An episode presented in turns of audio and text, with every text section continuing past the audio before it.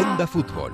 Fútbol Internacional con Miguel Venegas. A veces el fútbol nos sirve como una fotografía de historia en un lugar del mundo, y a veces eso está bien. En Berlín este sábado se vivió el primer derby capitalino de la historia de la Bundesliga, Unión contra Hertha, este contra oeste. El barrio del acero contra los distritos un poco más acomodados. Ganó el barrio, Kopenik, pero eso es lo de menos. Lo demás es que lo que hasta hace 30 años y 5 días era un muro de hormigón, hoy es una frontera invisible que no es tal y que se mezcla en la Bundesliga. Pero a veces el fútbol en el fútbol la historia que se ve es esa que no arranca, y eso no está bien. No está bien que sigamos hablando del racismo en Italia, no está bien que el fútbol nos muestre que ese racismo existe, está ahí, y no se hace nada por atajarlo.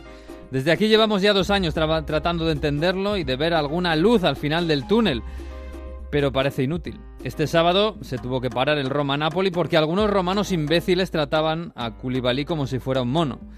Este domingo en Verona, otros imbéciles hicieron lo mismo con Balotelli. Balotelli se hartó, se encaró y pidió dejar el partido, dejar plantado el show.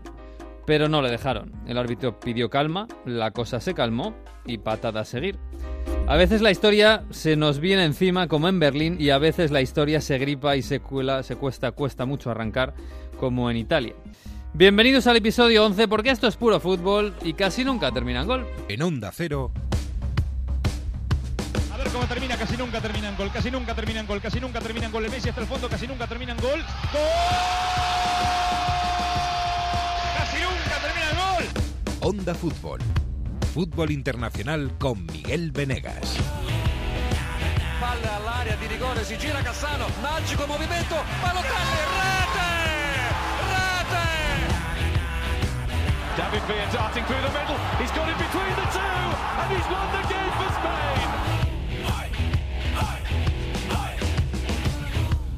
Pues aquí estamos, bienvenidos. Aquí comienza una semana más, una semana de Champions, una semana que han pasado cosas, una semana, bueno, es una semana especial.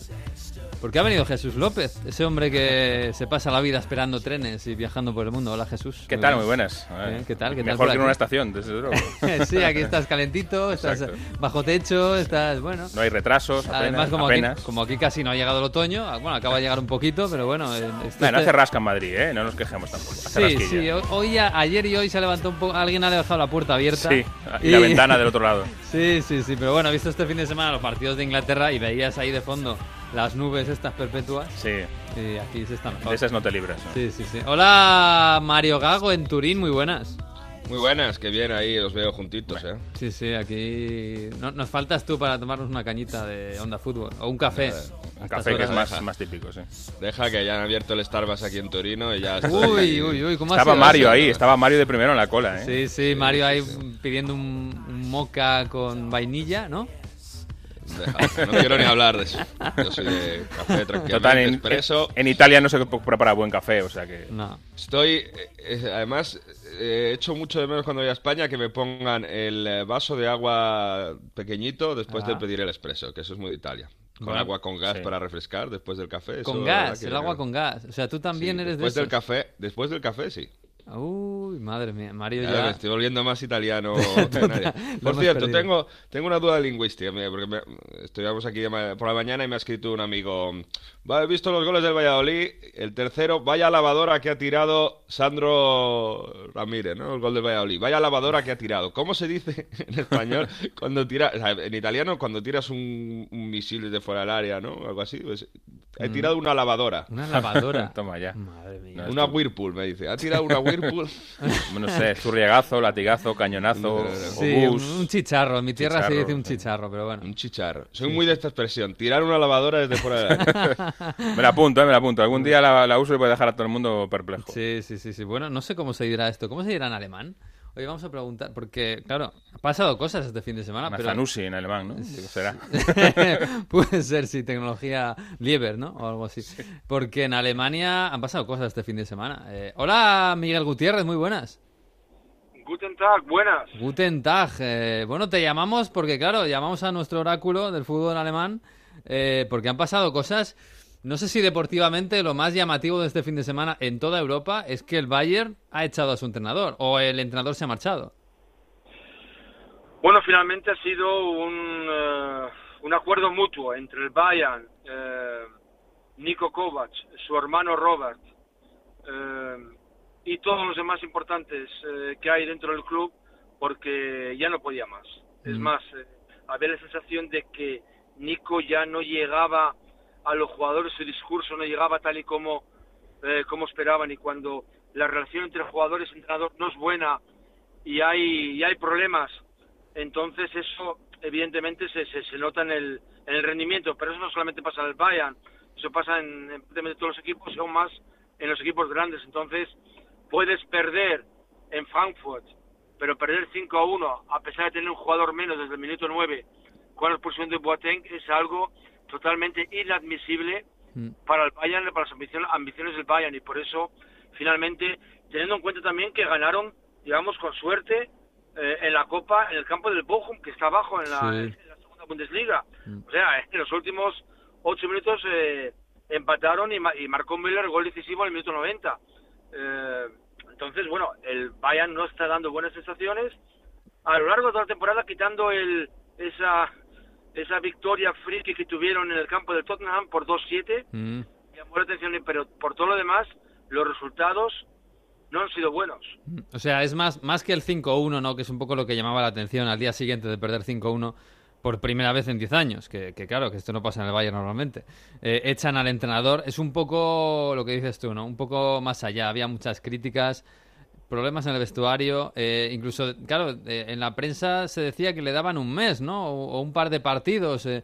Claro, con, esta es un poco la presión que ha dicho al final Kovacs que aunque estemos a mitad de temporada, quedan dos días para jugar contra el Olympiacos, eh, que mejor que se va, ¿no? O sea, es un, es un cúmulo de, de un poco basta ya, ¿no? Y además la relación con algunos eh, jugadores ya no, ya no era buena.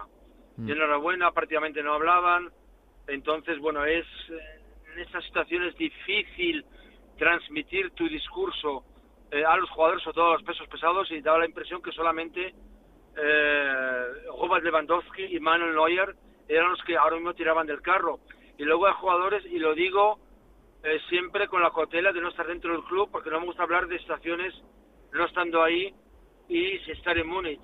Hay jugadores que para mí no tienen la, no tienen la talla para jugar en el Bayern. Uno de ellos, por ejemplo, Benjamin Pavard, Mm. que sigue viviendo un poquito de, de ser campeón del mundo, pero para mí, francamente, ¿eh? no es jugar para jugar en el Bayern. Mm. Eh, otro es, es, por ejemplo, Davis, el joven canadiense, ¿no? Que, Muy que joven, llegó sí. como, co- como el jugador con, con, con más proyección del continente americano, etcétera.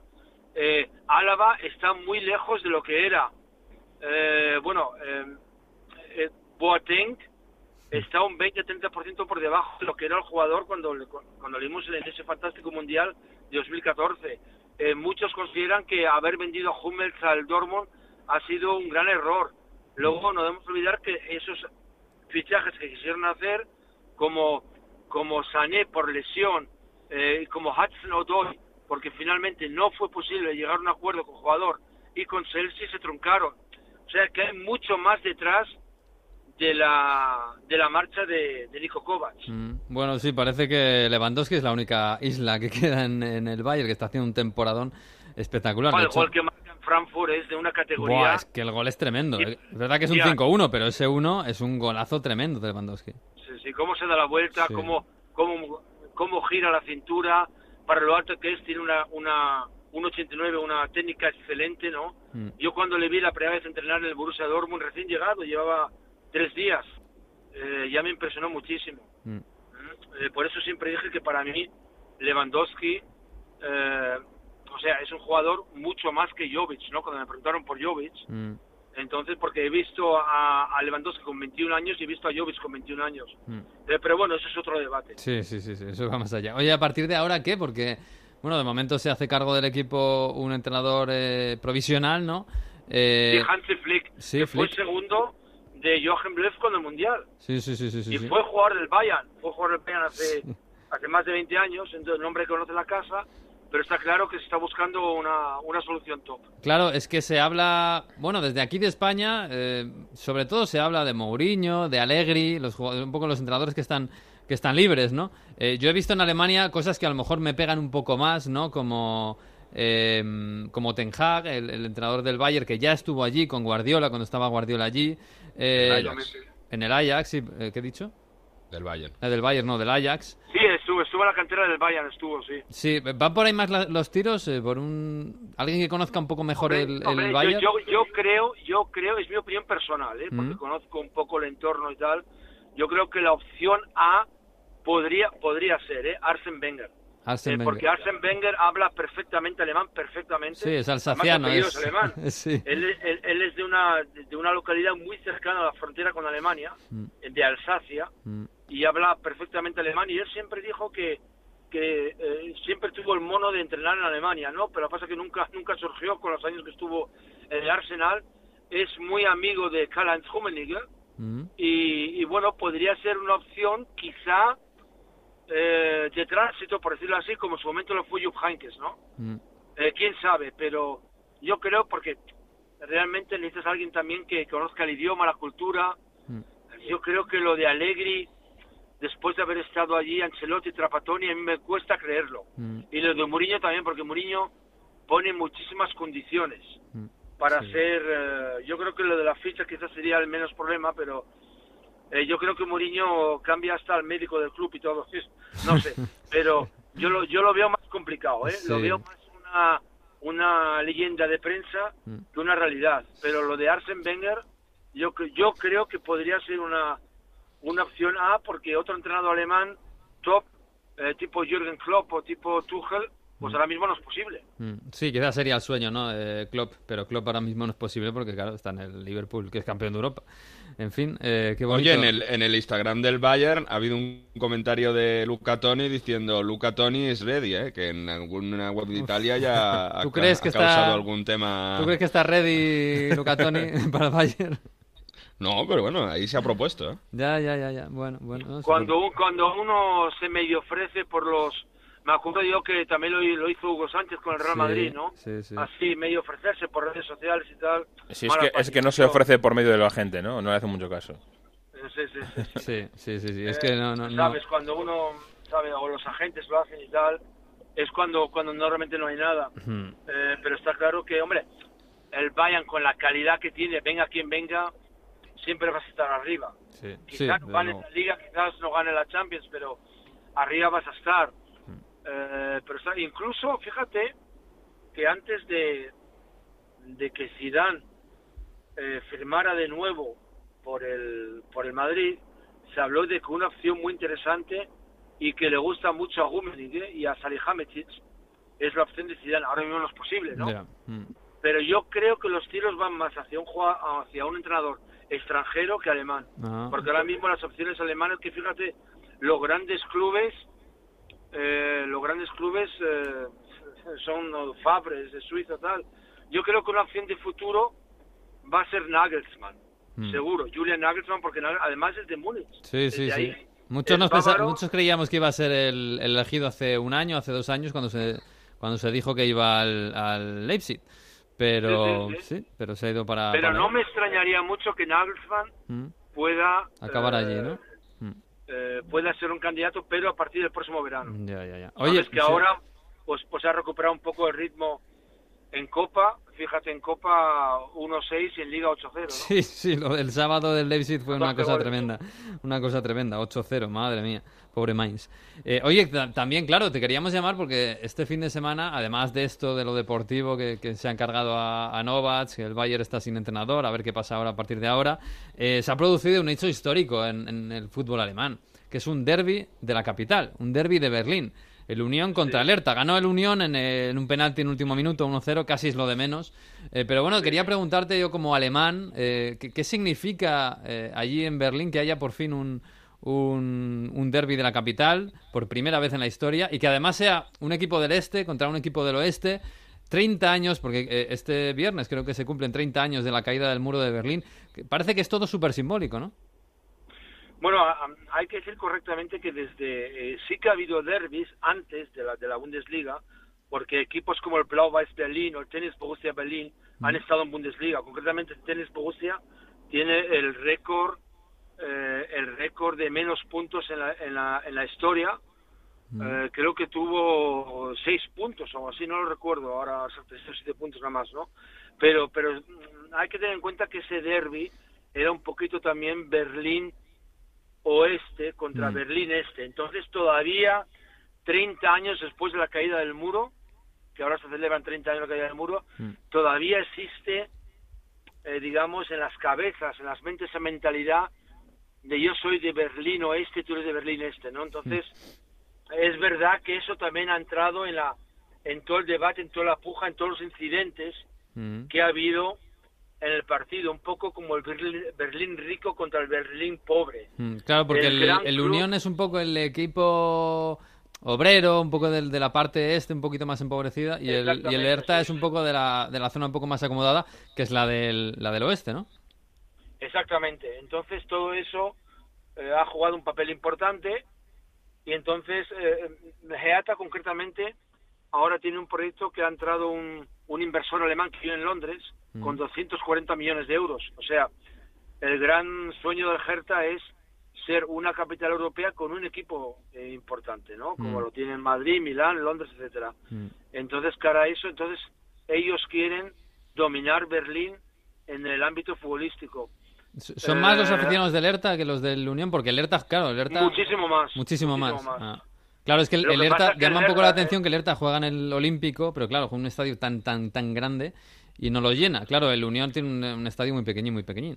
Sí, por eso mismo, ahora mismo eh, Mm. están eh, con un proyecto para tener en 2025 el nuevo campo, Mm. una arena multifuncional en Berlín de 55.000 espectadores, que es el plan que está- ahora mismo está elaborando el Hertha Mm. para salir del Olímpico, que el Olímpico, hombre, como el Monumento Nacional seguirá existiendo Sí. y donde seguirá habiendo conciertos, actos públicos y Y la final, la final de la Copa, ¿no?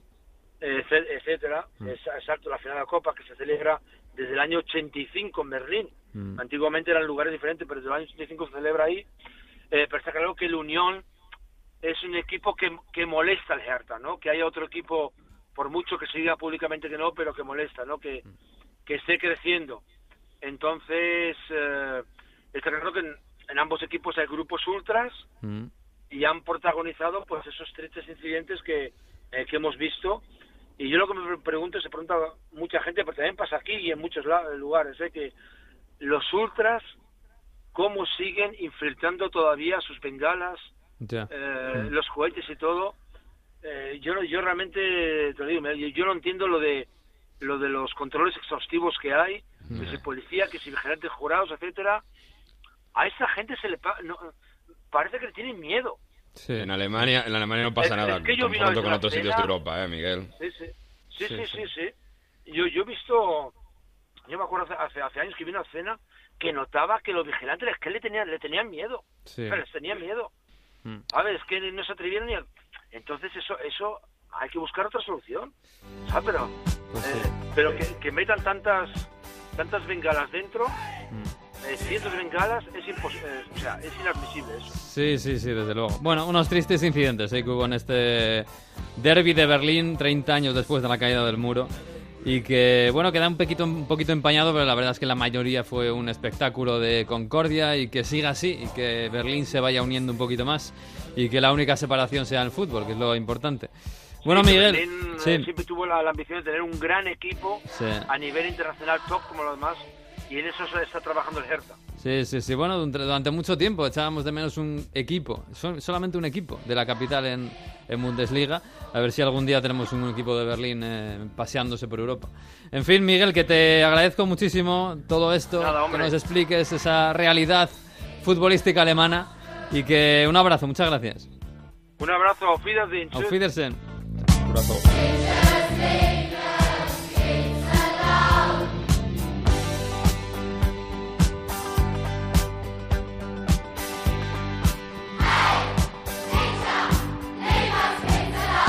Suena bien esto, ¿no? Esto de Sí. Pink Floyd. Esto re- recuerdo que lo utilizaron a mí para enseñarme inglés hace años. ¿Ah, sí? Sí, esta canción misma. Siempre Joder, recuerdo. mira, eh, luego eh, por ahí Me- me ha ido bien, la clase por de inglés me ha ido bien, No ¿eh? está mal, no está mal. Por cierto, esta canción no va del muro de Berlín. Lo que pasa es No. que luego se utilizó para el muro de Berlín. Es, más del mundo de la educación. De, sí, sí. Esto es, de, a los niños. ¿Es de la portada aquella de, de Butterfield Station? No. no me suena, no estoy, no estoy ah, seguro. No lo sé, no lo sé, ya mezclo, ya mezclo. Bueno, este fin de semana han pasado, han pasado cosas. Eh, y además, eh, ya que estás aquí, Jesús, vamos a hablar de, lo que ha pasado en Inglaterra. Eh, claro, lo más impactante, además tú estabas haciendo ese partido, eh, es lo que ha pasado en el Everton Tottenham, que parecía que iba a ser un partido que pasara más o menos desapercibido, además con un resultado que, bueno, que no, que no deja casi nada, uno a uno, los dos equipos están relativamente mal, tampoco sin tirar cohetes. Pero bueno, ¿cómo está, sobre todo cómo está Andrés Silva, que es un poco lo que nos ha impactado, esa lesión terrible, esa imagen del tobillo roto. No hay parte médico, pero vamos, el tobillo está roto y se perderá toda la temporada. Sí, sí, eso se da por, por hecho. Eh, eh, como dices, un partido que estaba siendo más o menos eh, normalito, con mucho, mucho choque, mucha intensidad, es verdad. Mm.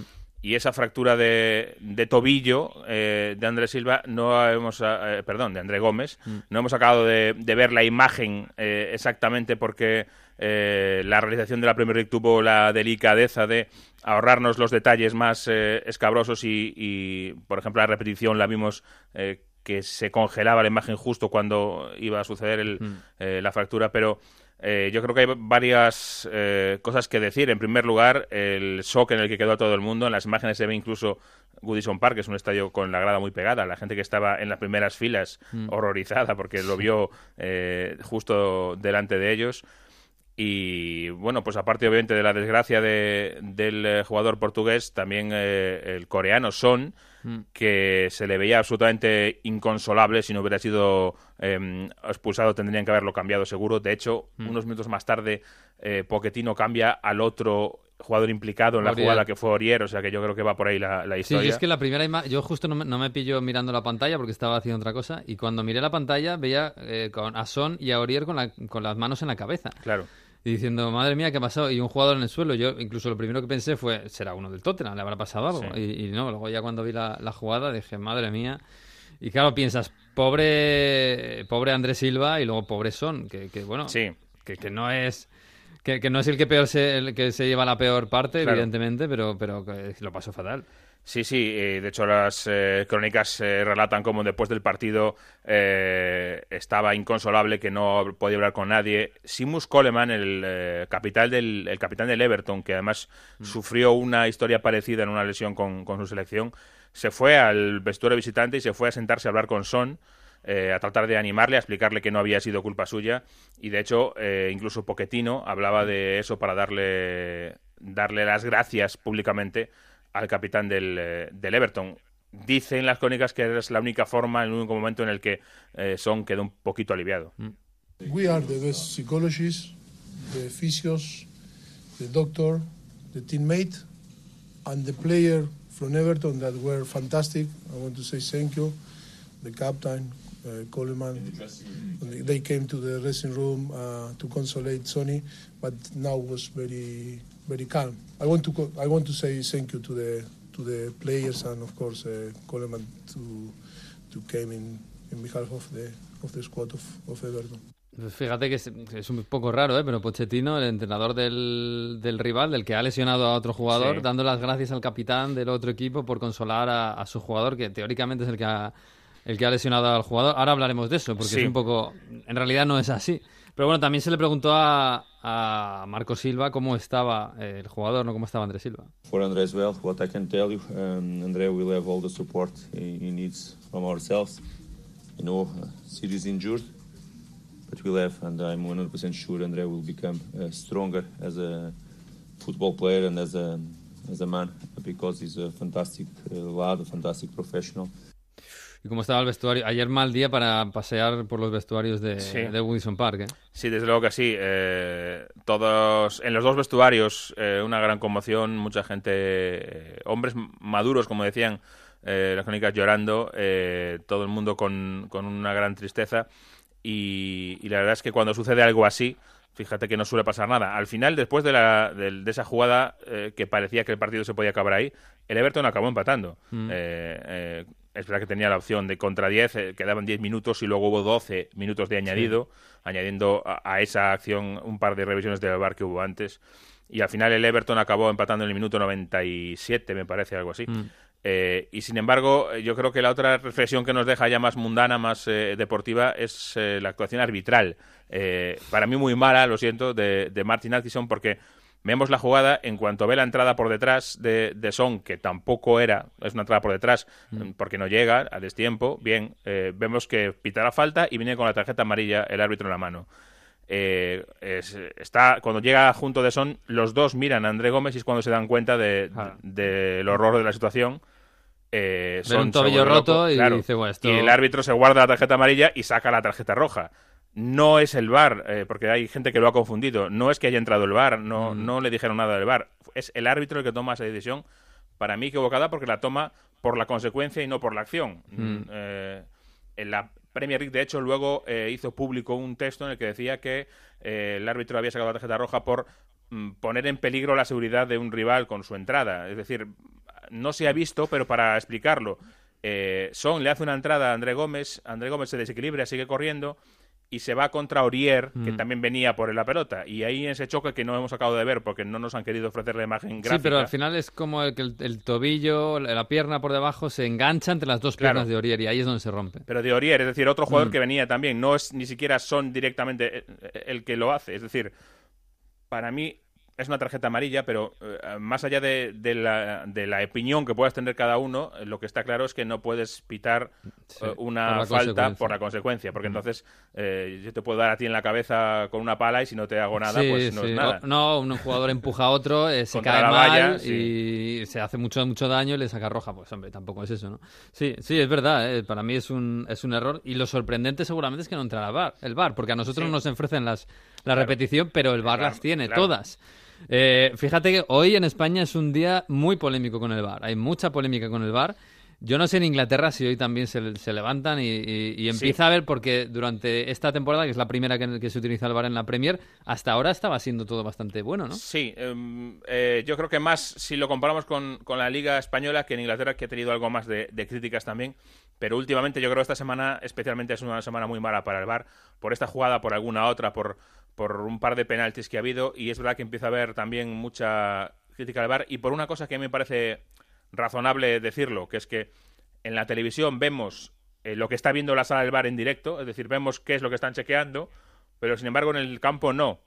Mm. No lo ponen ni siquiera en el, en el, en el marcador, en el videomarcador, con lo cual había alguien que hacía una reflexión y que esto en Inglaterra es algo muy sensible, claro, que al final parece ser que eh, es mejor ver el fútbol por la tele que en el estadio, porque te enteras más de lo que está pasando. Sí. Te están dando la imagen del BOR y en el estadio no sabes, solo ven. Sí. Es verdad que es mejor la información que se da en España porque en todo momento eh, sale en el videomarcador la información de que está, hay un chequeo y Mm. qué se está Que se está chequeando y luego qué, cuál es la decisión y, por qué, ¿no? Mm. La decisión muchas veces se ve en el marcador del estadio antes de que el árbitro la señale y ya se ve en el videomarcador. Decisión, pues no es penalti. Mm. Y eso en ese sentido funciona muy bien, pero además, si pudieran dar una imagen, creo que sería mejor. Pues sí, bueno, todo se, puede mejorar desde luego, pero me da la sensación de que en Inglaterra mm, un poquito mejor que en España, sí que está. En Italia también, Mario, lo del bar.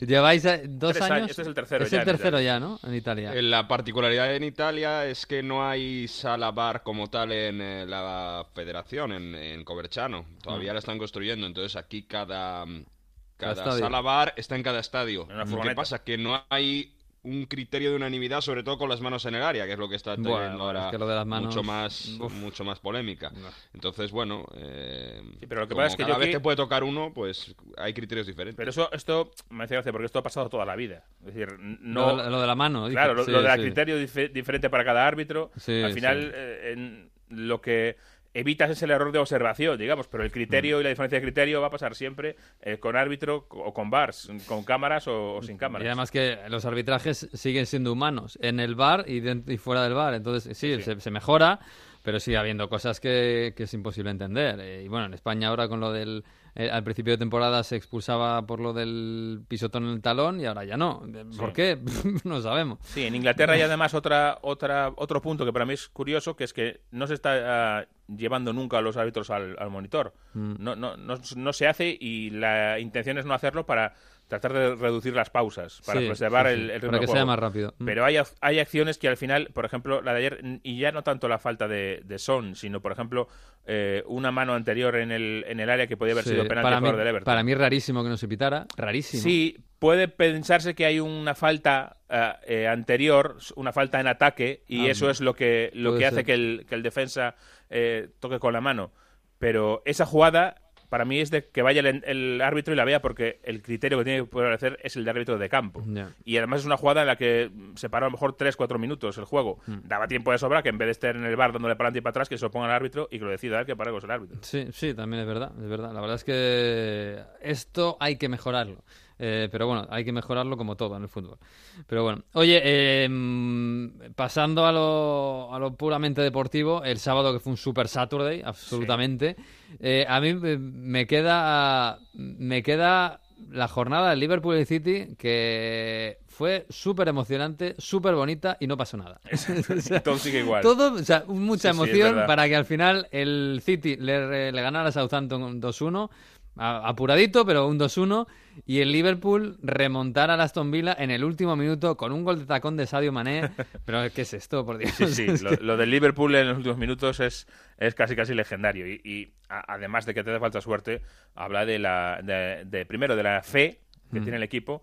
Y otra cuestión que muchas veces pasa desapercibida y que solo la nombramos muchas veces con equipos que están mal y, muchas veces de forma errónea, pero la fortaleza física de Liverpool yo creo que es mm. algo que, que, hay que verlo.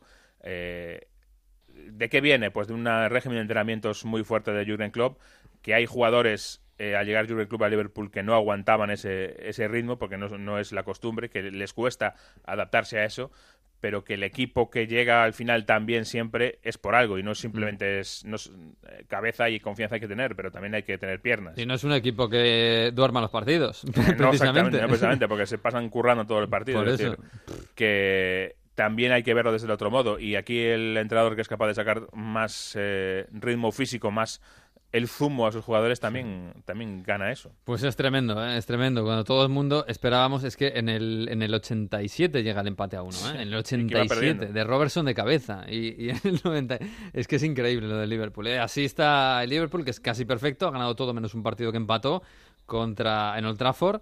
Aunque es verdad que Liverpool últimamente tiene que remontar todos los partidos, eso también se lo tendrá que hacer ver un poquito.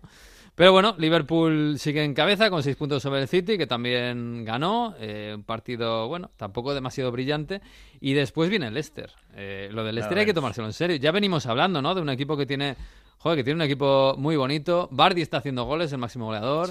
Pero es que lo que tiene detrás de Bardi eh, es muy ilusionante. Eh, Ayoce está muy bien en la derecha. Madison es que no deja de crecer. También ayer hizo un partidazo. Eh, Barnes, eh, ayer entró Gray y también hizo un buen partido. Sí. Joder, es que el Leicester, las comparaciones igual son odiosas, pero el, el gran Leicester que campeón de liga quizás no era mucho mejor que este Leicester, ¿eh? Desde luego en estilo para mí jugaba más, más tosco. diferente, sí. Diferente. Mm. Pero es verdad que eh, hay que tomarlo en serio sobre todo por una, un detalle, que parece que se empieza a abrir ya un huequecillo en la tabla. El tercero y el cuarto empatados son Leicester y Chelsea con 23. Mm, a dos del City, cuidado. A dos del City, exactamente. Y el quinto es el Arsenal con 17 puntos. Es decir, ya se ha abierto un hueco de 5 puntos. Bueno, ya eso ya nos dice algo. Estamos... El, Big Four es, nuevo. Exacto, es totalmente nuevo. Y, eso tiene dos, dos, lecturas. Por un lado, para el Leicester, que, está ahí y que tiene claras opciones de meterse en el top 4. Y, por tanto, eh, la gran pregunta con el Leicester ahora mismo es la misma que teníamos hace tres años con el Leicester. Es decir, ¿aguantarán ahí todo, toda la liga? Eh, hace tres años, desde luego, que aguantaron muy bien. Mm. Y este año, vamos a ver, de momento lleva casi mejor puntuación este Leicester que el que fue campeón de liga. Claro, es que, igual, la, única diferencia realmente es que eh, antes no estaba el Liverpool como está ahora, ni el City. como está ahora. Está claro. Sobre todo el Liverpool, claro. Hay una diferencia muy grande en eso. Y esta eh, irrupción del Leicester tiene otra lectura, que es el Arsenal, que está quinto y está lejos de, lo que se esperaba de ellos. Y esto es una lectura muy mala para, para una Emery que sigue teniendo problemas. Eh, se ha publicado ya en el Mirror que la cúpula del Arsenal le ha dado un mes a una Emery para revertir la situación. Eh, siempre hablamos de que las Navidades es el momento, yo creo, más crítico del año eh, para los clubes de la Premier. esto puede ser. Para bien y para mal, porque son tantos partidos seguidos que quizás ganas tres seguidos y, todo se soluciona. Pero esto es un arma de doble filo, porque muchos equipos dicen, vamos a esperar Navidades a después a ver qué pasa, pero hay otro pensamiento que puede ser, si vamos mal, hay que, hay que arreglarlo antes de Navidades, para no perder tantos puntos en, esos pocos días. Al final es, un, es delicado y además ha tenido problemas, además del tema de una Emery, que es visto y empiezan a haber crónicas, eh, yo creo que muy dañinas para, para el entrenador español, porque ya se habla de eh, que los jugadores eh, pues se ríen un poco de sus espaldas, se ríen entre comillas, que hacen bromas con su inglés, que es verdad que tiene problemas. Y lo que siempre hemos dicho aquí, que lo veíamos en las ruedas de prensa, eh, que tiene problemas con inglés no por el lado gracioso del good evening, sino por el lado de que no es capaz muchas veces de transmitir eficientemente lo que quiere transmitir. Y ya hay crónicas de que cosas, cosas que dicen los jugadores, que a veces también pasan las charlas, que no es capaz de comunicarse bien, que a veces sus eh, argumentos no llegan, sus mensajes no llegan bien a los jugadores por el problema con el manejo de inglés un poco deficiente y que no ha querido tener traductor, que eh, insiste en hablar inglés, que, está muy bien, pero a, lo mejor eso, esa decisión puede tener también consecuencias mm. eh, a largo plazo un poco peores. Primero, en lo más básico es comunicarse bien y, poder hacerlo de forma eficiente. Y segundo en la credibilidad de los jugadores con el entrenador porque es muy fácil también eh, alguien que habla mal el inglés pues eh, ridiculizarle y, perder un poco la confianza en él cuando los resultados eh, vienen mal dados. Sí cuando viene todo cuando vienen los resultados mal dados todos para mal. Claro. cuando si estuvieran ganando pues echaban unas risas y, qué bien qué más gente es el entrenador que, habla mal inglés pero claro. Oye me llamó la atención lo de lo de Otsil yo no sé llevaba seis partidos sin, sin estar ni convocado. Sin estar convocado, ya se daba por hecho que estaba apartado del equipo. Jugó el otro día en Copa, que era como, bueno, juega con el segundo equipo. Pero ya este fin de semana contra el Wolverhampton titular y, 90 minutos que jugó. Es que yo creo que ahí es ha sido una concesión de Emery, primero porque jugó bien con el, con el Liverpool y hizo un buen partido, por supuesto, pero bueno, dio una asistencia preciosa, exacto, pero sobre todo porque era una de las cosas que le venían echando en cara mm. mucho en las últimas semanas. Oye, no estás ganando y tienes a Ochil en el banquillo, te mm. falta em, un poco más de eh, creatividad en ataque y resulta que este ni en el banquillo, lo tienes detrás del banquillo sentado en la grada. Y yo creo que por ahí esas críticas también han, afectado a una Emery y ha dado un poquito marcha atrás viendo también el buen partido que había hecho en, Anfield. Otro problema que ha tenido es el tema de la capitanía con Saka, que tuvo un mal gesto para el público del, del Emirates el otro día, que ahora se habla de buscar un nuevo capitán, que puede ser Aubameyang, bueno hay varios frentes abiertos, varios incendios que tienen mala pinta y como tú dices, que cuando hay malos resultados, hmm. eh, los incendios eh, corren muy rápido como si fuera por California con esos vientos cálidos. Y ya sobrevuela un nombre que a algunos les hace sentir urticaria. Sí, pero ese nombre yo Mourinho. sobrevuela para todo en Inglaterra. Eh, siempre y fuera de Inglaterra. también, pero yo en concreto para el, para el Arsenal yo no me lo, no me lo creo. Sería, bueno, sería un golpe en el hígado de Wenger total, ¿eh? Sí, sí, no, sería una traición con todas las letras porque ha sido su archienemigo, sobre todo en la época moderna, porque más atrás, si te vas más atrás, pues había más con, con otros, con Ferguson, por ejemplo, pero en esta, esta década ah. el archienemigo de, de Wenger ha sido Mourinho y han tenido eh, intercambios casi más que de palabras. En, Me acuerdo aquella mañana soleada en, en Stamford Bridge, cuando parecía que le quería colocar la, la, la corbata que la tenía mal hecha el, nudo y se la quería hacer bien, eh, Mourinho y, eh, y, han tenido muchas, muchas. El Specialist in Failure, ¿te acuerdas? Especialista en fracasos, que le decía Mourinho a, a Wenger. han tenido palabras muy gruesas. ¿eh? madre mía. Fíjate, yo, este, yo supongo que era un meme, pero vi una pancarta este fin de semana que ponía Wenger out, el out tachado y abajo in, supongo que era un meme, pero cuidado, tal y como está el Arsenal, no lo sé, no lo sé. Oye, por cierto, del City que ganó, eh, ¿cómo está Silva? Porque... Porque claro, se, tuvo que marchar el descanso y dije, ¿qué le ha pasado a Silva? Y es, lesión, ¿no? Es lesión, no está bien, eh, lesión muscular y Guardiola después del partido dijo que no contaba con que pudiera estar ni en Champions ni, más importante, mm. el domingo que viene en Anfield, nada menos.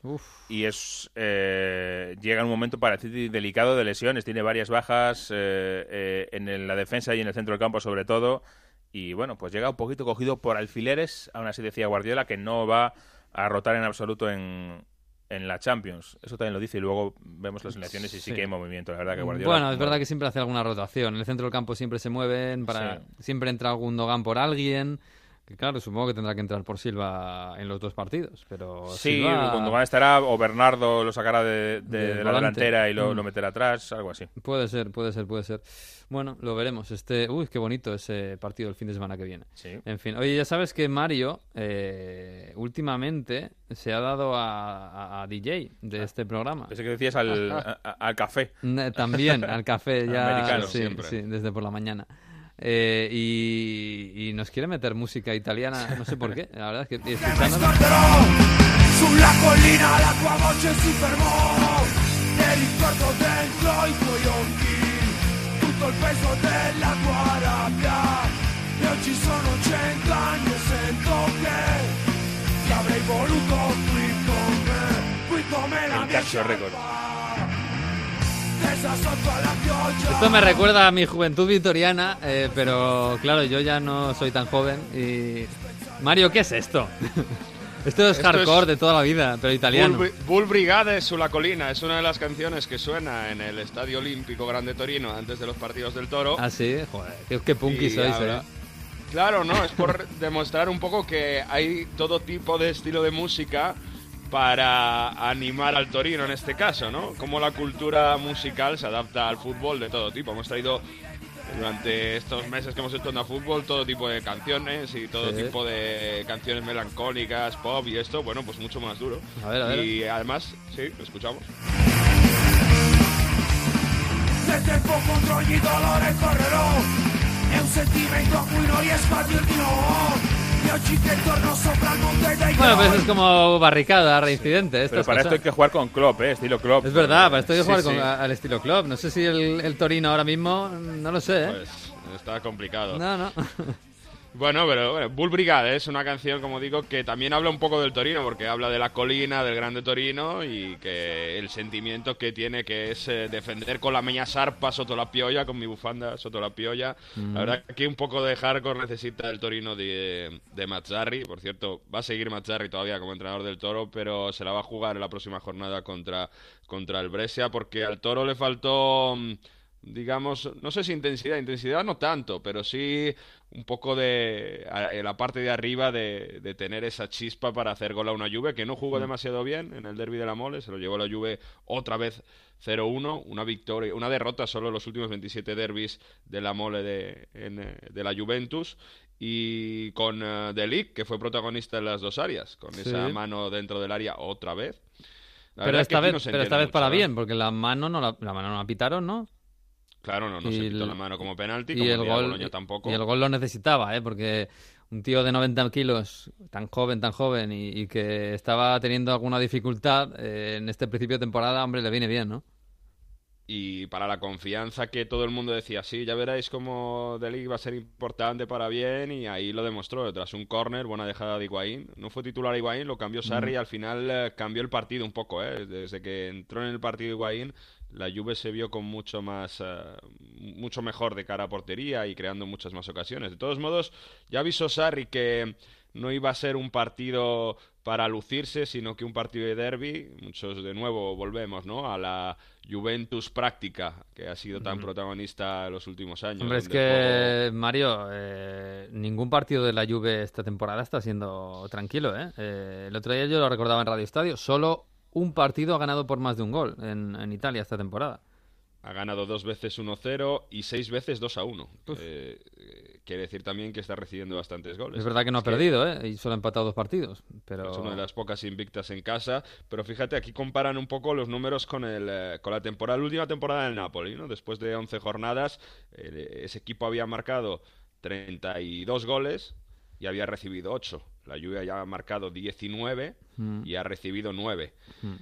Pero al final los puntos, eh, bueno, son 29 puntos, si no me equivoco, ¿no? Sí. Y, y están ahí en, eh, en lo alto de la tabla sobre, sobre el Inter, ¿no? Y mm, como digo, ¿no? Al final Sarri, cuando se presentó en la rueda de prensa, dijo una, una frase que era que el que se, el que se espere que eh, la Juventus va a ver un juego igual con el Napoli, pues va a ser, eh, va, va, va, va- a tener una desilusión.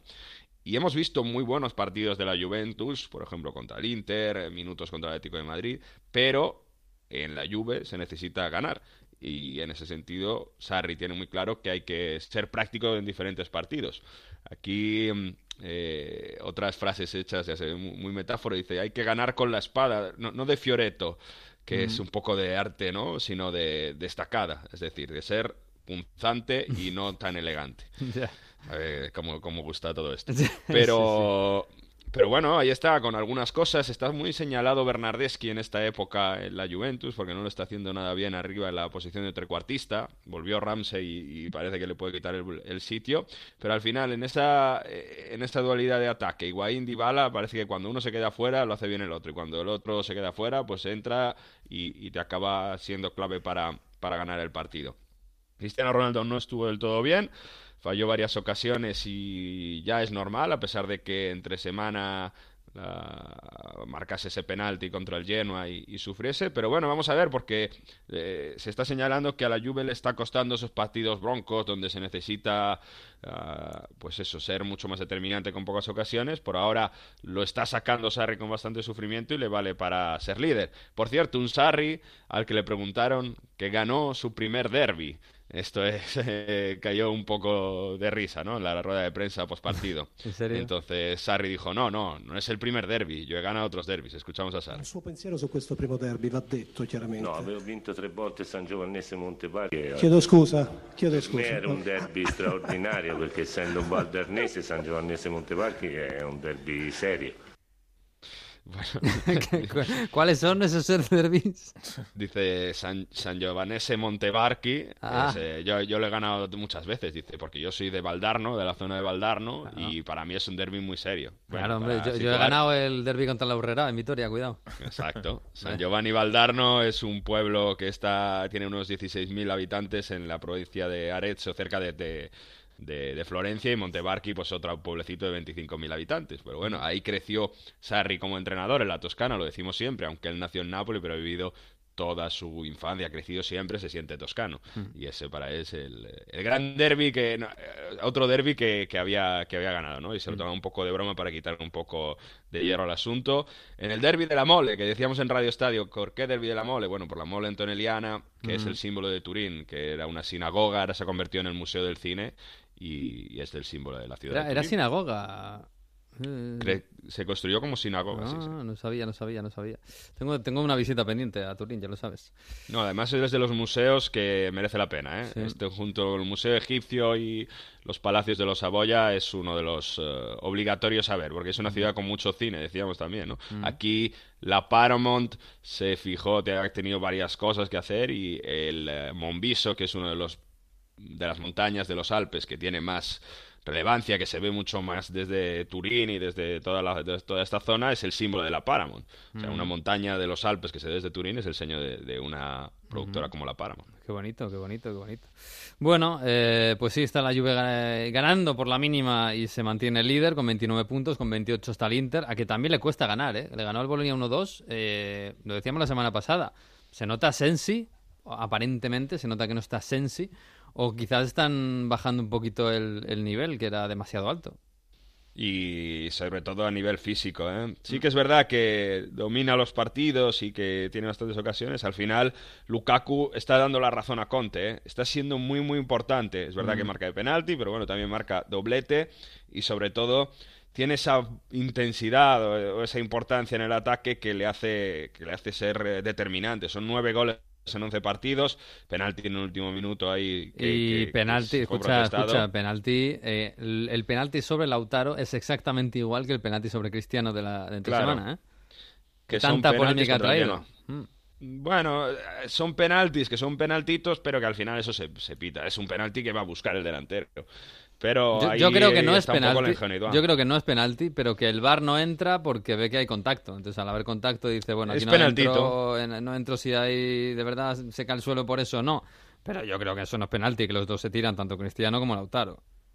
Es el típico penalti que pitan a favor de Inter Juventus y que a, favor del Verona o del Cagliari, pues eh, difícilmente lo pitarían, ¿no? En la otra área, pero bueno, eh, al final sí se premia el empuje del Inter, si lo queremos ver así. Pero es verdad que, que, tiene bastante polémica también con el tema, porque el empate contra el Parma con el Bar, con esa imagen, ahora el penaltito. Pero os voy a decir una cosa, aquí es que se habla de cómo celebra Conte, es que es una... Es increíble, ¿eh? Cómo se vuelve es como loco. el Cholo, eh, yo siempre lo digo, hay muchas cosas Claro. que no se parecen, pero en estas cosas de vivirlo tan intensamente en la banda y cuando marca su equipo la- le enfoca la tele. Sí, sí, es- hombre, es porque igual. saben que es el espectáculo. Claro, en claro. Stafford Bridge hubo que replantar el césped de esa banda ahí de, de Conte porque la, la tenía Había hecho machacado. caminito, ¿no? Sí, sí. Pero bueno, es que hay que celebrar las cosas como celebra Conte, es como un, un moto, ¿no? Un, un lema, ¿no? Porque es que se vuelve absolutamente loco y es algo que los aficionados del Inter lo- se vuelven locos, ¿no? Esa, esa forma tan, eh, Mm. tan airada que ya lo hacía con Italia y con, con todos esos equipos. Sí, Eso sí. ya lo hacía bueno, pues Fernando está- Vázquez, ¿eh? ¿Te acuerdas? Sí, lo sí, hacía Fernando hace Ese 15 fue el años pionero, y, de verdad. y no, no tenía tanto Como siempre, un Reco- gallego, así Exacto. que- Recorría toda la banda, sí, sí. Bueno, a ver el Inter en Champions, ¿eh? Que tiene que ir a Dortmund Sí. y si no pierde mm, podría tener grandes opciones, aunque luego tendrá que ir a Praga. Tiene dos, dos viajes luego el Inter en Champions, este y después de- del paro en la próxima en Champions, donde se va a decidir si va a pasar de, de grupo o no. La última jornada luego la tendrá en casa con el Barça y si está clasificado Mm. podrá, podrá estar en octavos o no. Veremos. Debería volverse en sí, ¿eh? Ya para Champions. Mm, bueno, pues a ver si vuelve, ¿eh? porque le están echando de menos. Por cierto, a ver el Atalanta, que está en Champions, el Atalanta que sigue quinto. La pesar- Atalanta. La Atalanta, perdón, a pesar de, de la derrota contra el Cagliari. Hablamos poco del Cagliari, ¿eh? pero el Cagliari tiene los mismos puntos que el Atalanta y ahora mismo es equipo de Europa. Cuidado con este Cagliari, yo, debe haber una locura allí en, en Cerdeña tremenda, ¿no? El Euro Cagliari. Nosotros avisamos, ¿eh? Desde el principio de temporada. Cagliari de ojo con el claro. Cagliari, ojo, ojo con el Cagliari de Nández, de Gio Simeone. Mm. Tiene 21 puntos, ganó en Bérgamo 0-2 y lo demás lo hizo jugando a buen fútbol. Son dos victorias seguidas y luego además empataron en, en- en Torino contra el Toro. Y es un equipo con Rolando Marán que, que tiene mucho mérito, ¿eh? el técnico que había estado a lo mejor en equipos mucho más pequeños anteriormente, pero que juega bien al fútbol, tiene una idea bastante, bastante clara. Y decías tú, la fiesta, el, el del recibimiento en el aeropuerto ayer era tremenda. Había más de 500 personas en, en el aeropuerto de, de Cagliari a recibir a, los jugadores, pero sí, sí, el Euro Cagliari es una realidad. Fijaos que, que solo ha perdido dos partidos que contra el Inter en casa y contra y contra el Brescia y está en una racha bastante bastante fuerte eh, en, eh, en, campeonato perdón ha perdido dos partidos con, sí, contra el Inter y contra el Brescia, el uno solo en casa. Y mm, es un equipo que además ha rescatado jugadores que a lo mejor no lo estaban haciendo tan bien, el propio Simeone, Roj también, Mm. y que tiene un poco esa mezcla de, de experiencia. Vendieron a Varela y han creado un conjunto, como decía, que, que rema y que, y que lo hace bastante bien. El tema de eh, ver a, a- a- a la isla de Cerdeña entre los grandes también tiene bastante particularidad en Italia, ¿no? Porque siempre ha sido un territorio muy pobre y con una Mm. historia un poco hacia atrás en eh, menos desarrollada, digamos, que el resto de Italia. Entonces ahí tiene muchísimo muchísimo mérito y ahí está el, eh, el espíritu de Gigi Riva, el que fue Gigi Riva Mm. que, que está empujando a, a este Eurocagliari. Vamos a ver cómo sigue, pero ahí está el Eurocagliari con tres puntos más que el Napoli. Oye, Mario, y la Atalanta este miércoles le ganará al City, digo yo, ¿no? Y viene con tantas bajas y pensando en el Liverpool. Está complicado, pero lo que sí que es cierto es que va a haber otra invasión a San Siro y que al menos no sé si contra el City sumará, pero la idea de intentar llegar a Europa League, pues hombre, yo creo que es la dimensión de, del Atalanta. Es verdad que ha sorprendido esta derrota en casa, pero los de Gasperini al fin y al cabo sigue siendo el mejor equipo, de, el mejor ataque de, de Serie A, un equipo que empata contra el Napoli entre semana y lo hace muy muy bien, con Ilicic a un gran nivel, aunque acaba expulsado este fin de semana. Sí, Hombre, yo creo que algún gol Muriel, le, ¿eh? le puede meter al Cito. ¿eh? Entre semana no jugó Muriel y tampoco se notó mucho, así que sí, sí. ¿no? Este- Yo creo que algún golito le meter. moral, algún golito le podemos meter, ¿no? Sí, Uno ahí, está, cuatro, ahí está el listón, macho. La diferencia de calidad es No, demasiada. es, es claro. muy grande. Eh, Obviamente sí, pero es verdad que dentro de lo que cabe, eh, si tengo que elegir cuándo enfrentarme al City en Sí. Champions, elegiría esta semana. ¿eh? No es Eso- mala, no es mala. Entre las bajas y el partido contra el Liverpool, Claro. No es mala, no es mala. Pero Hombre, bueno, la, la eh, Atalanta... el City- la sobre todo que el City no necesita tanto la victoria Sí, tampoco. Sí, se lo En, puede eso tomar es, un en ese grupo tranquilo. ya ha ganado los tres partidos, tiene nueve puntos. Si saca un empate ya la Atalanta, eh, digamos que se tienen que enfrentar entre Dinamo de Zagreb y Shakhtar, que tienen cuatro, mm. y luego a intentar rascar al final. Bueno, pues esto es lo que ha pasado este fin de semana en Italia, eh, y han pasado otras dos cosas que, que desgraciadamente estamos acostumbrados y llevamos, es que ya casi, desgraciadamente ya me aburre esto, pero llevamos dos años o tres hablando de, del racismo en Italia como algo que está todos los días en, en, boga. Y es que este fin de semana, los dos días, hemos visto cómo dos partidos se paraban porque algunos energúmenos eh, trataban a los eh, negros del, otro equipo como si fueran animales. Y es terrible, es terrible, pero ha vuelto a pasar. Eh, ha tenido que aparecer Balotelli tirando el balón a la grada y queriendo ir del partido para que fuera de Italia volvamos a interesarnos en esto. Pero Mario, es que no hay nadie que ponga coto al racismo en el fútbol italiano. Contextualizamos lo que ha pasado este fin de semana. Bueno, primero en Boloña ha habido algún grito racista también a Lukaku cuando tiró el penalti. En Roma-Nápoles se para, se interrumpe el partido. Es verdad que hay más cánticos hacia los napolitanos, que no tanto racista Koulibaly, pero también hay un poco de todo, pero eh, se para el partido en, eh, en el acta y, el, la persona de la federación que, que, luego hace el informe por cánticos contra los napolitanos y, mm. ¿sabes? ¿no? el, cántico contra, los napolitanos no, no, sé, no es racista, racismo puramente dicho, pero sigue siendo xenofobia. exacto, sí. O sea, que al final es lo mismo. Mm está hacia el sur de Italia, ¿no? Y, y, por ahí se interrumpe el partido y se dice por megafonía un par de veces hasta que, bueno, luego además Jeco va al fondo, capitán de la Roma, mm. y les dice, les da aplausos para que se tapen esos pocos, en teoría, cánticos que había racistas, insultos hacia el sur de Italia. Esto pasa en, Roma, en, el partido de la Roma, ¿no? No de la Lazio.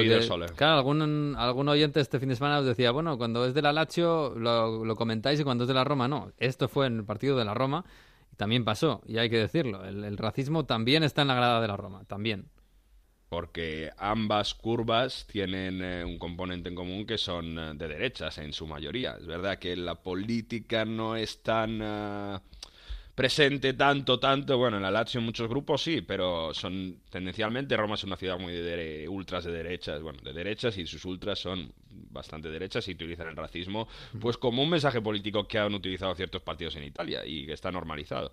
Esto en, el derby del Sole, ¿no? En el, en el Roma-Napoli. Tema de Verona. Bueno, en, en Verona es una ciudad también, bueno, es un estadio, una afición que tiene bastante tradición negativa en este sentido, donde ha ocurrido otras veces cánticos racistas. Mm. Es lo que ocurre en ese eh, Verona-Brescia, que acaba ganando el Verona. Por cierto, han echado el entrenador del Brescia, Corini, ah. y a un cierto punto Balotelli coge el balón y lo lanza a la grada. ¿Qué dice la gente que está en el estadio? Que eran muy pocos. De hecho, eh, en este caso, la persona de la federación que está dice eran unos 15, 20, se oía poco y, a lo mejor no todos en el estadio, el presidente o el entrenador del Verona, que escucharemos, no lo han percibido, no, no lo han escuchado bien. Pero sí que dice que si hay cánticos racistas, incluso hay algún vídeo en redes sociales que después ha salido como insultan a Balotelli y luego le hacen el, el bu. Es verdad que son muchos más insultos, pero no tiene que ser necesariamente un bu que es tan señalado, sino ese insulto por ser de color a, y, sobre todo que no, sobre todo que, salga un presidente y un entrenador eh, diciendo esto no ha pasado, eh, no exageremos porque otras veces ha pasado, pero esta vez no. Tú no puedes negar algo que, a, lo mejor ha pasado y no te has dado cuenta, porque luego sale en las redes sociales un vídeo, efectivamente, en el que se oye perfectamente cómo le insultan a Balotelli y, y, te, y te, dejan, te dejan fatal. Eh, y, no tienes ninguna necesidad de negar algo que a lo mejor tú no te has dado cuenta, pero Balotelli sí. Y hay que condenarlo. Eh, sean 15, 20, 100 mil o, dos. Pero hay que condenarlo. Declaraciones, declaraciones institucionales de Verona. Lo hemos comentado en otros programas. Uno que decía, no eran burracistas, era una forma de animar el equipo. Quien dice eso es que era otra cosa. Estos son declaraciones del Twitter del Verona de hace unas semanas, cuando había pasado otras veces. Este fin de semana, este domingo, después de, después de los cánticos a, a, Balotelli y todo el revuelo que se creó, obviamente, Mauricio Setti, presidente del Verona, dice, Balotelli, no hemos escuchado nada. Yo llegué a Verona hace ocho años y me he dado cuenta desde el principio que nuestros aficionados son irónicos, pero no son racistas. Cuando ha habido Entonces, cuando hacen gritos racistas quieren hacer gritos contra el racismo, ¿no? Esa es la ironía, supongo. Cuando ha habido racistas lo hemos, lo hemos sancionado, pero esto eh, no ha sido así. Es, es la forma que tienen nuestros aficionados de animar a nuestro equipo. Esto es un discurso que también ha hecho el presidente de la Lazio y que está muy aceptado en la sociedad italiana. Esto era el presidente del Verona. entrenador croata del, eh, del Verona, Juric, explicaba después del partido lo que ha visto él y lo que ha pasado. C'era grandi fischi, grande sfotto nei confronti di, di, un grandissimo giocatore, ma non c'era assolutamente niente. Grandi fischi, grandi fischi. Quando c'è, io sono anche croato e piglio zingaro di merda e tutto il resto. E, e, e, tutta la clima in Italia va verso questa strada di, di insulti razzisti di ultimi anni che tutte le problemi alle gente dai colpa straniero, così è più semplice. Per oggi non c'era niente cioè niente. Poi quando ci sono lo dirò senza problemi che anche se sono miei tifosi mi fanno schifo, Il, perché assolutamente è una roba inaccettabile eh, nel 2019. Mi fanno schifo quiere decir me da asco eh, mm. y él dice, bueno, había fisque, había foto, había fotos un poco insulto, burlas, mm. silbidos, pero dice que no había esos bu racistas que, que, cuando los hay los denuncia, que él ha, le ha insultado muchas veces cíngaro como gitano por ser croata, mm. y, y, pero que en este caso, pues eh, puede ser que desde la... porque no no fue algo generalizado de todo el estadio, por suerte, mm. pero sí que hubo muchos insultos. faltaría que todo el estadio estuviera haciendo el, insulto racista. Claro. Que, ¿no? Bueno, hemos vivido épocas que, que, ha habido curvas enteras haciéndolo, ¿no? Sí, sí. No, y además este fin de semana yo he visto en Twitter, claro, hay gente que, que sabe mucho de esto y que contextualiza. He visto a, creo que era Hitor Lagunas, que sacaba eh, antiguas fotos, bueno, no tan antiguas, ¿eh? Antiguas fotos de la curva del Verona con un, un muñeco negro colgado de la grada y, cosas, y, y, banderas con esvásticas y bueno. Apenas hace dos años en la fiesta de inauguración del equipo que organizan los Ultras en Italia, en este caso en el Verona, eh, se ponían pancartas con lemas nazis y, y con, con, con, con cánticos así. Pero insisto, es un problema que hemos hablado mil veces aquí en Onda Fútbol, de educación en Italia y de hacer entender a determinada gente que es que no puede ser aceptado este discurso. Y, y es que muchísima gente lo tiene aceptado. Es que ellos dicen es la forma que tenemos de animar a nuestro equipo es distraer al rival haciéndolo así, distraer. No es que seamos racistas, es que queremos distraer, sacar del partido a, este tipo de personas. Y e Italia tiene un problema muy grave con la educación. ¿eh? Si vais a los índices de, de, porcentaje de gente que, que es eh, ignorante con, con, los eh, niveles de educación, eh, es, de los más altos de Europa. Mm. Y con este sentido es muy fácil engañar, engañar o aceptar un mensaje político que da la culpa a los otros, que es lo mismo que decía el propio Juric. Pero bueno, para cerrar con una cosa mucho más amable, vamos a cambiar de tercio para sí, cerrar. Por Dios, sí. ¿Dónde puede ir Zlatan Ibrahimovic? Hombre, vamos a jugar Esta semana ya has dicho que venía al Barça y no sé qué. Venga, hombre. Va a ir a España, va a ir... Pues no, va a ir al Boloña.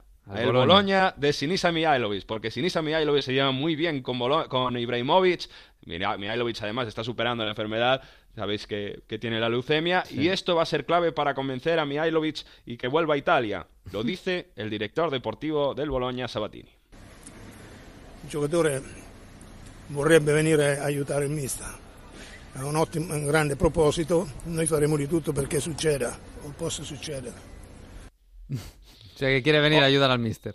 8 millones de euros de sueldo, dos se lo va a dar el propio presidente Saputo, que es canadiense, dos le va a dar la Macron, van a vender a Destro y van a conseguir, luego con las ventas de camisetas van a sacar, y ahí está. Eh, como, como fue todo el esfuerzo que, que, tuvieron por Bayo, pues ahí van a intentar que Boloña reciba a Zlatan Ibrahimovic. Sería una bomba, vaya. Bueno, sería tremendo, sería tremendo. Pero bueno, habrá que preguntarle a Ibrahimovic, porque los últimos anuncios son de anuncios, valga la redundancia.